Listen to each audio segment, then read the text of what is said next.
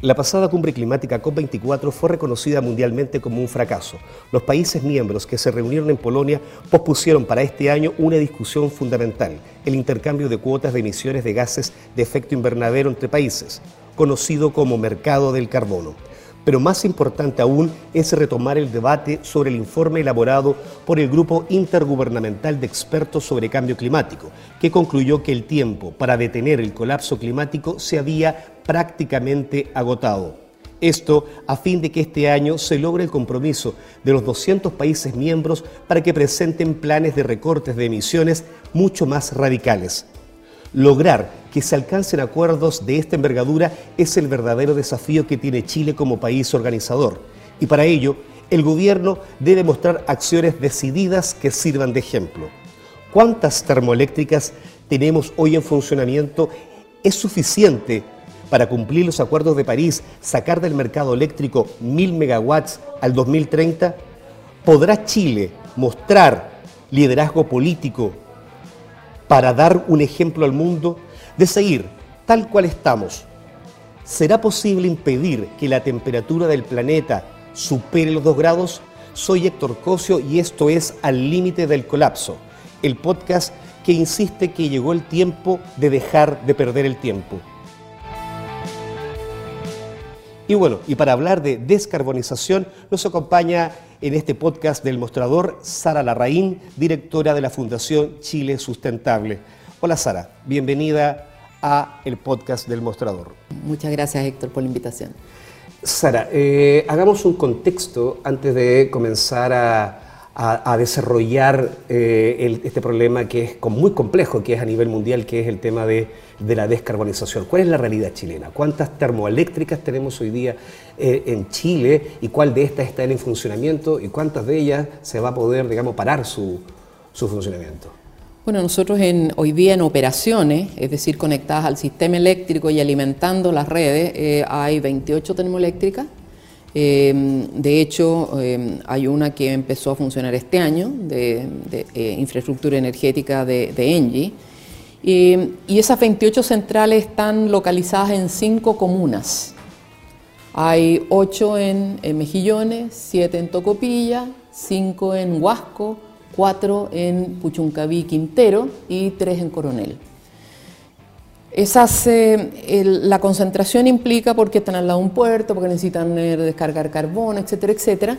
Y el problema que nosotros tenemos eh, acá con estas 28 termoeléctricas es que de un total de 40% de las emisiones del país, que es la industria de la energía, estas centrales carboneras constituyen el 91% de ese 41%. Es decir, si nosotros cerráramos estas carboneras paulatinamente, nosotros podríamos en forma inmediata reducir eh, este, prácticamente este 40% de las emisiones eh, del sector eh, de la energía que para el caso de Chile es el filete de donde realmente podemos hacer el recorte. Porque la, composición, y me, voy un poquito al cuadro más general, la composición de las emisiones eh, y que oficial que presentó el gobierno en Polonia en diciembre, es que 78% de las emisiones de CO2 de este país, de Chile, corresponde al sector energético. Y de eso, 41% es de la industria de energía, es decir, de lo que estamos hablando, de la termoeléctrica, y un 31% es del transporte y otros pocos del sector industrial, construcción, etc.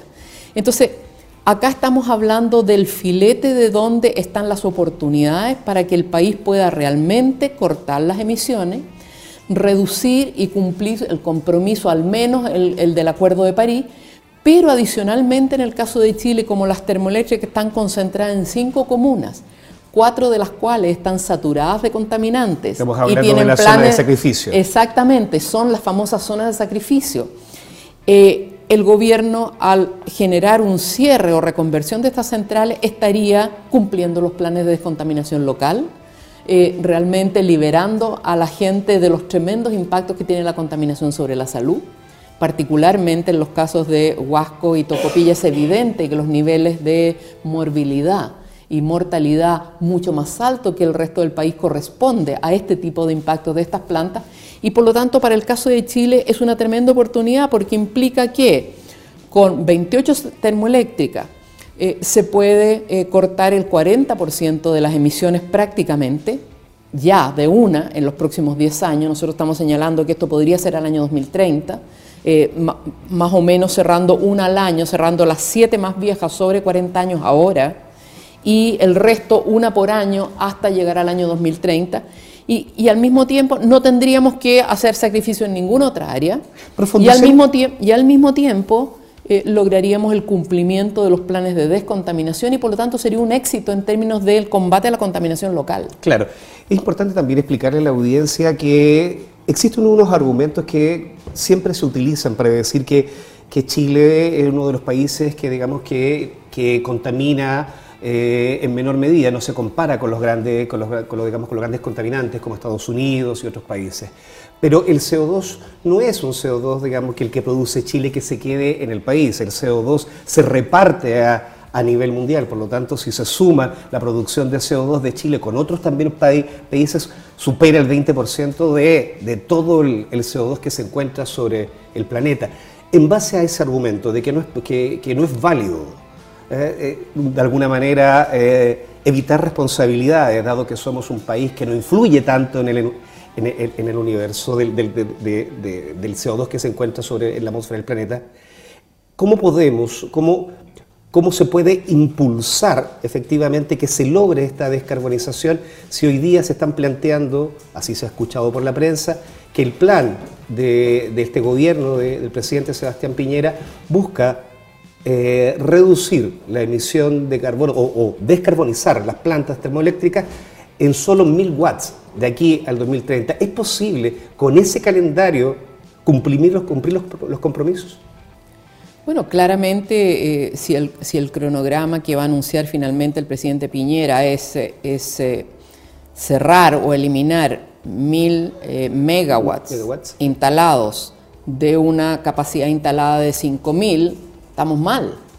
No sirve, no, no, sirve para cumplir eh, la, meta que nosotros tenemos de reducción de 30% de nuestras emisiones al año 2030 en base a las, a las emisiones del año 2007. No alcanza esa cifra y por otro lado está perdiendo una tremenda oportunidad de descontaminar estas localidades que tiene que hacerlo igual, porque tiene que cumplir los planes de, de descontaminación.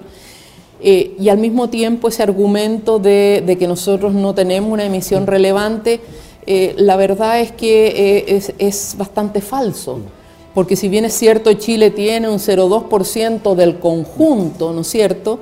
La verdad es que en el caso de América Latina, Chile es el único país donde el sector de donde provienen las emisiones es el sector energía. Precisamente el que produce la energía. En todo el resto de los países, cambio de uso de suelo, es agricultura, es deforestación. En el caso de Chile es eh, la industria de la energía. Ahora, si vamos donde, donde deberían estar las responsabilidades y quiénes son los países grandes y qué sé yo que deben responder, cuando tú analizas las 28 termoeléctricas, resulta que, con excepción de una, 27 termoeléctricas son de empresas transnacionales.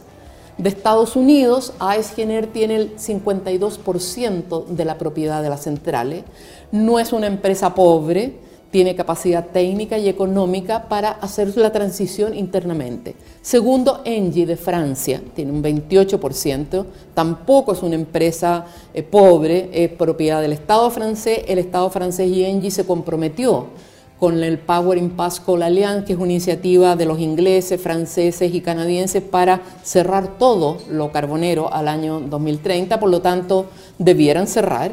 Y finalmente en él, que Endesa, etcétera, que es Bocamina 1, Bocamina 2 y Tarapacá, las tres centrales, que es una empresa italiana con parte importante propiedad del Estado italiano y donde ellos se, se están diciendo que también si el gobierno les pide, ellos cierran, pero si no les pide, en términos frente a sus accionistas no podrían cerrar unilateralmente, pero sí con una, eh, con una determinación del Estado de Chile. Entonces, acá el problema que estamos viendo es que hay una falta de liderazgo del Estado de Chile en señalar, mire, el cronograma es este, ustedes cierran al año 2030 y obviamente yo me encargaré de abrir el espacio para las inversiones y si es que se necesita una expansión de la transmisión para traer más solar, etcétera. Pero acá En todos los procesos de descarbonización, el que toma y debe tomar y dar la línea estratégica de la ruta a seguir es el Estado eh, que está a cargo del interés público y no cada una de las empresas que tiene que estar velando por el nivel de su ganancia.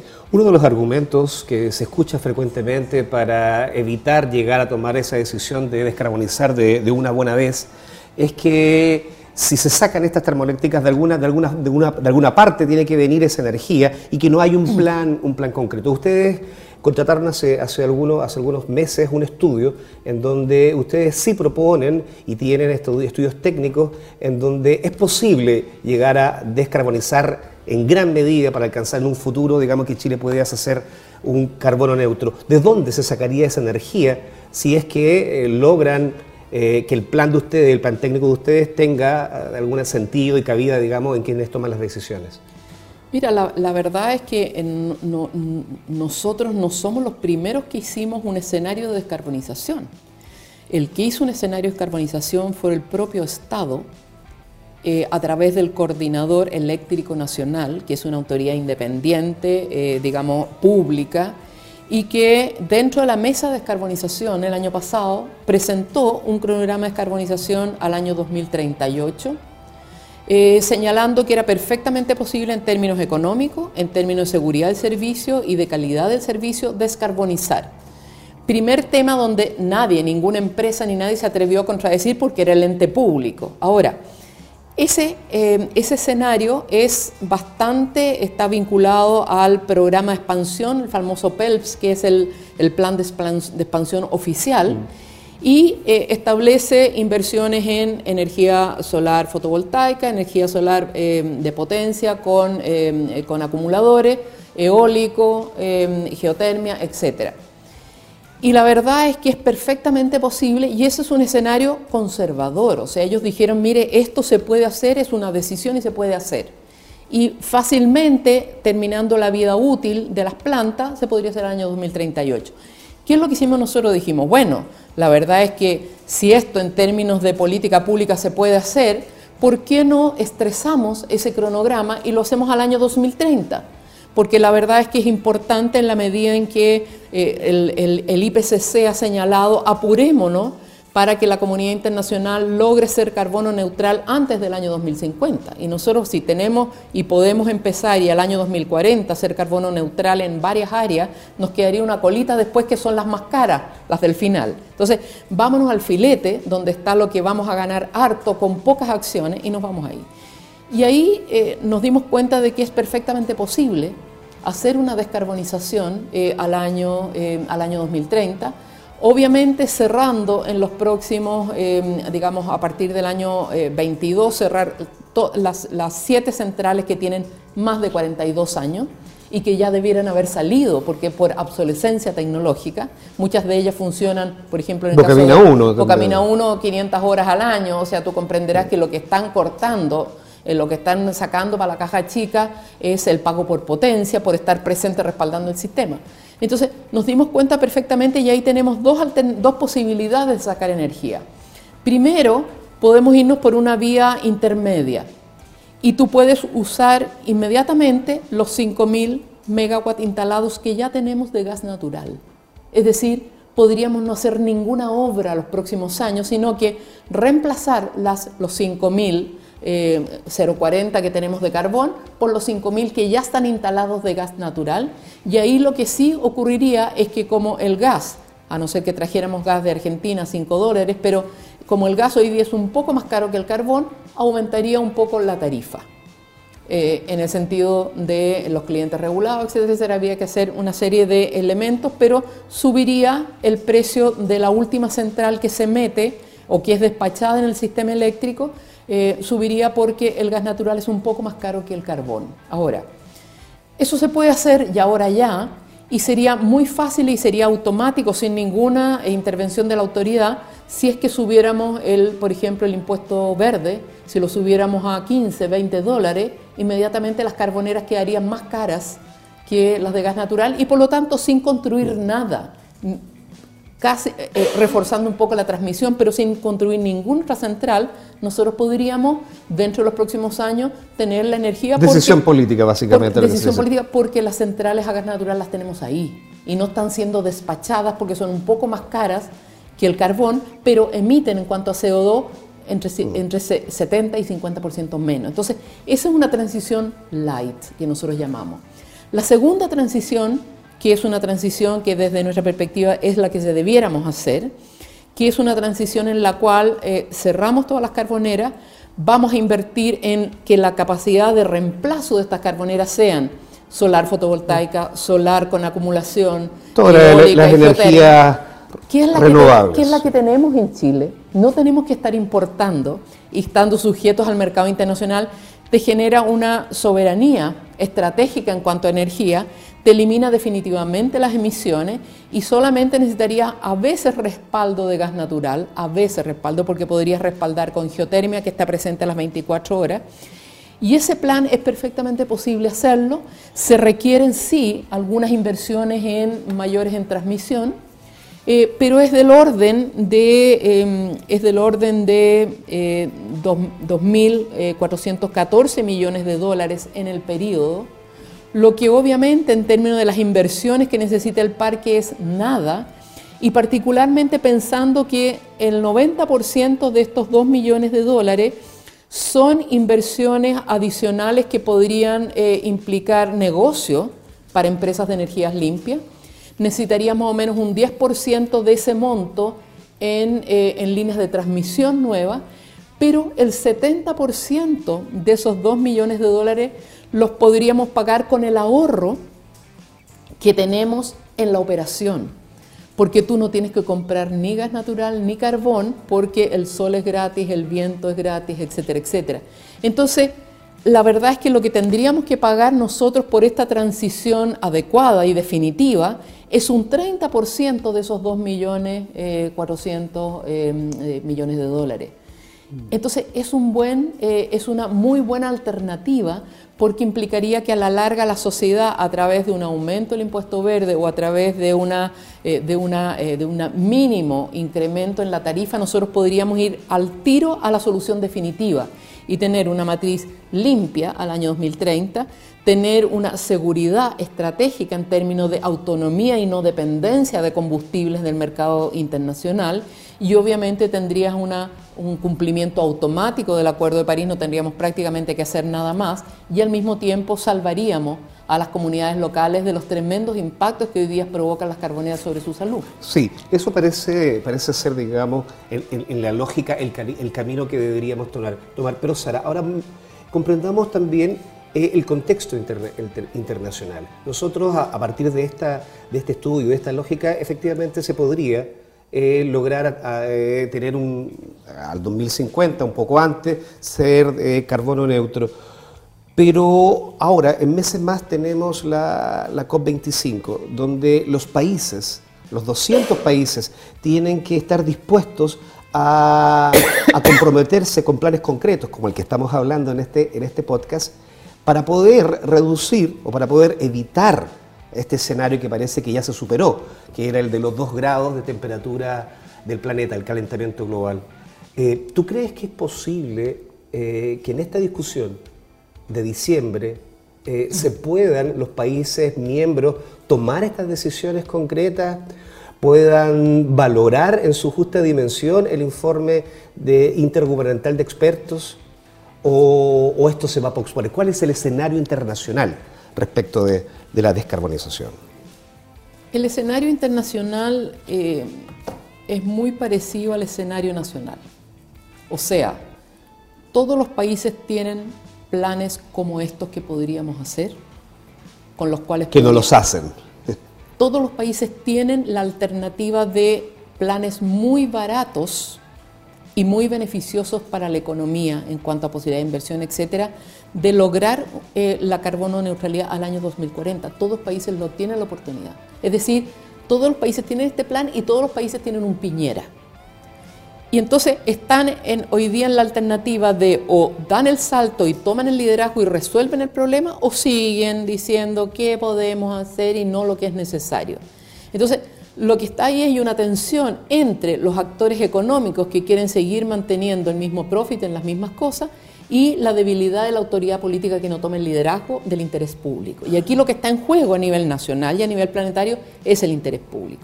Entonces, y, ¿qué es lo que y el liderazgo, ¿no? Y el liderazgo, porque si, si, tú eres un presidente, bueno, eres presidente porque eres presidente de la nación y eres presidente del interés público, no eres presidente de los intereses privados y de las empresas. Entonces, es por eso que, lo que a lo que hemos llegado en las, en las negociaciones a partir de la, de la COP en Cancún hace ya unos 10 años atrás, es que se renunció a revertir el cambio climático y se aceptó que íbamos a aceptar hasta fines de siglo entre 1,5 y 2 grados. Y la verdad es que el Acuerdo de París se construyó en ese escenario del fracaso político de revertir el cambio climático, que es lo que dice la convención que firmamos todos nuestros países, el presidente Elwin de aquí de Chile, en Río en el año 1992. Entonces, el Acuerdo de París ya está en un marco de no revertir el cambio climático, sino que de aceptar de que no aumente más de 2 grados. Y los compromisos del Acuerdo de París, eh, por lo tanto, son compromisos que eh, fueron para esos 1,52 grados. ¿Qué es lo que pasa? Cuando la comunidad científica, y es por eso que es importante el informe que tú mencionas del IPCC, cuando la comunidad científica saca las cuentas de los compromisos de todos los países, incluido Chile, se dan cuenta de que la verdad es que esto no alcanza para 2 grados, sino que da para 3,7 grados más a fines de siglo. Entonces, ¿qué es lo que ocurre hoy día después del fracaso de Polonia? Después del fracaso de Polonia, el, em, presidente de, el director de Naciones Unidas, el jefe máximo de Naciones Unidas, Guterres, dice, bueno, seguirá la COP25 que va a ser en Chile, pero la verdad es que la ambición de los compromisos. Pensemos por ambición, por tomar decisiones efectivas, concretas. El Acuerdo de París no es suficiente. ¿Qué es lo que hago? Entonces, él decidió llamar a una reunión en septiembre, antes de la COP25 en diciembre, va a haber una reunión de Naciones Unidas en Nueva York en la cual se va a señalar cuál es la posibilidad de una ambición adicional para llenar los compromisos adicionales. Y, a esta reunión van a ir también los representantes de todos los países. O sea, va a ser como una es una pre-COP. Una pre-COP. Es una pre-COP, pero es una pre-COP que no está dentro de, que no está siendo organizada por la Secretaría de la Convención, sino que por el jefe. ¿Y será vinculante? Por, el jefe de Naciones Unidas. Tiene que ser vinculante porque se está llamando a los, distintos, a los distintos países. Hay grupos de trabajo sobre las áreas donde se cree que hay mayor posibilidad de tener ambición como descarbonización. Y por ejemplo, en el caso del grupo de descarbonización para la reunión de septiembre, va a ser, eh, va a ser presidida por el ministro Larraín eh, en el grupo de descarbonización específicamente. Por lo tanto, claramente Gutiérrez lo que está apuntando es a poner un insumo, un acelerador, en la pata en el acelerador, en los elementos que se van a discutir en Santiago, con el objetivo de que la adicionalidad que necesitamos para llegar a no superar los dos grados, realmente se logre meter alguna patita en la reunión, en los compromisos de la reunión de Santiago, porque si no, la verdad es que no es suficiente el proceso que están teniendo las COP. Y por lo tanto en Santiago no va a haber ningún cambio adicional. Visto de esa manera también entonces en la reunión de septiembre parece ser crucial por dos cosas. Si, tiene éxito, si se logra un preacuerdo, se logra reunir las voluntades para tomar medidas concretas que apunten, digamos, a, tratar de no superar estos dos, estos dos grados, podríamos tener, podríamos prever que el resultado final de la COP25 va a ser exitoso, pero, pero por, por el contrario, los países miembros, los que están por la descarbonización, no logran, los países no logran llegar a un acuerdo, se producen divisiones, eh, el escenario de Chile 2025 puede ser similar al de Polonia, 2020, Polonia 24. Absolutamente. Hoy día, hoy día, digamos, si es que no ocurre y no es exitosa la reunión de septiembre, va a ser una reunión burocrática en la cual se verán detalles de cómo implementar una agenda que no es suficiente. Por lo tanto, eh, acá yo creo que el desafío político está, en el caso de Gutiérrez, en el liderazgo que puede hacer en relación al, al marco general de Naciones Unidas que le pone presión a la COP, y el otro liderazgo de Piñera que realmente presente en el territorio un cronograma de descarbonización radical o ¿Qué es el necesario? ¿Qué es lo que es necesario hacer? No es lo que vamos a hacer, sino qué es lo necesario hacer. Yo creo que sí. La, la comunidad internacional con un liderazgo de Gutiérrez y un liderazgo de Piñera, con un cronograma al año 2030, pueden dar una señal y realmente pueden aunar a otras voluntades que empiecen a ofrecer lo mismo. Pero si seguimos con un plan de descontaminación donde tú vas a cortar un quinto de lo que debieras cortar, la verdad es que eh, Felipe Larraín, nuestro ministro de Hacienda en Nueva York, no sé qué papel va a hacer, va a ser en ridículo. O sea, yo creo que ya no estamos eh, no estamos para eso, yo creo que se acabó el tiempo. Hoy día mismo es la marcha de los jóvenes eh, seguidores de Greta Thunberg, a los cuales estamos ayudando con capacitación, con información. Tienen dentro de los puntos de la demanda de hoy día de la marcha, eh, que va, a empezar con una, una, conferencia de prensa en la fecha y después a las 18 horas acá al lado en Plaza Italia, tiene el punto uno, ley de cambio climático con acciones concretas. En el punto dos, descarbonización ahora ya, al año 2025. Entonces, lo que está ocurriendo hoy día es que eh, la sociedad ya tiene claro el tema y los jóvenes han sido un tremendo insumo de un, eh, de un desafío ético y político a la autoridad diciendo, bueno, ustedes a quién representan, el interés público, a las futuras generaciones o representan el bolsillo de las empresas y por eso, y por eso no cambia nada. Entonces, yo creo que acá eh, lo que se está produciendo es una, eh, una, es una situación de tensión porque hay un desfase de la voluntad política de las autoridades y los deseos de, eh, de la población. Y por lo tanto, si, no, si los gobiernos no toman las decisiones, bueno, los ciudadanos pararemos las plantas poniéndole candado a través de acciones legales, que de hecho ya las hemos emprendido, tenemos acciones legales en Puchuncaví, tenemos dentro de la coalición Chao Carbón, tenemos acciones legales en Huasco, vamos a iniciar próximamente nuevas acciones legales en, en Coronel, apoyando las del municipio que ha cerrado el vertedero de ceniza, es decir, si los gobiernos no van a través de la política pública, los ciudadanos encontraremos las formas que sabemos de cerrar estas carboneras acá y en el mundo, digamos, por nuestras propias manos, porque la verdad es que el desafío ético y político es fundamental. La decisión política, en definitiva, aquí resulta ser clave, tanto nacional como internacional.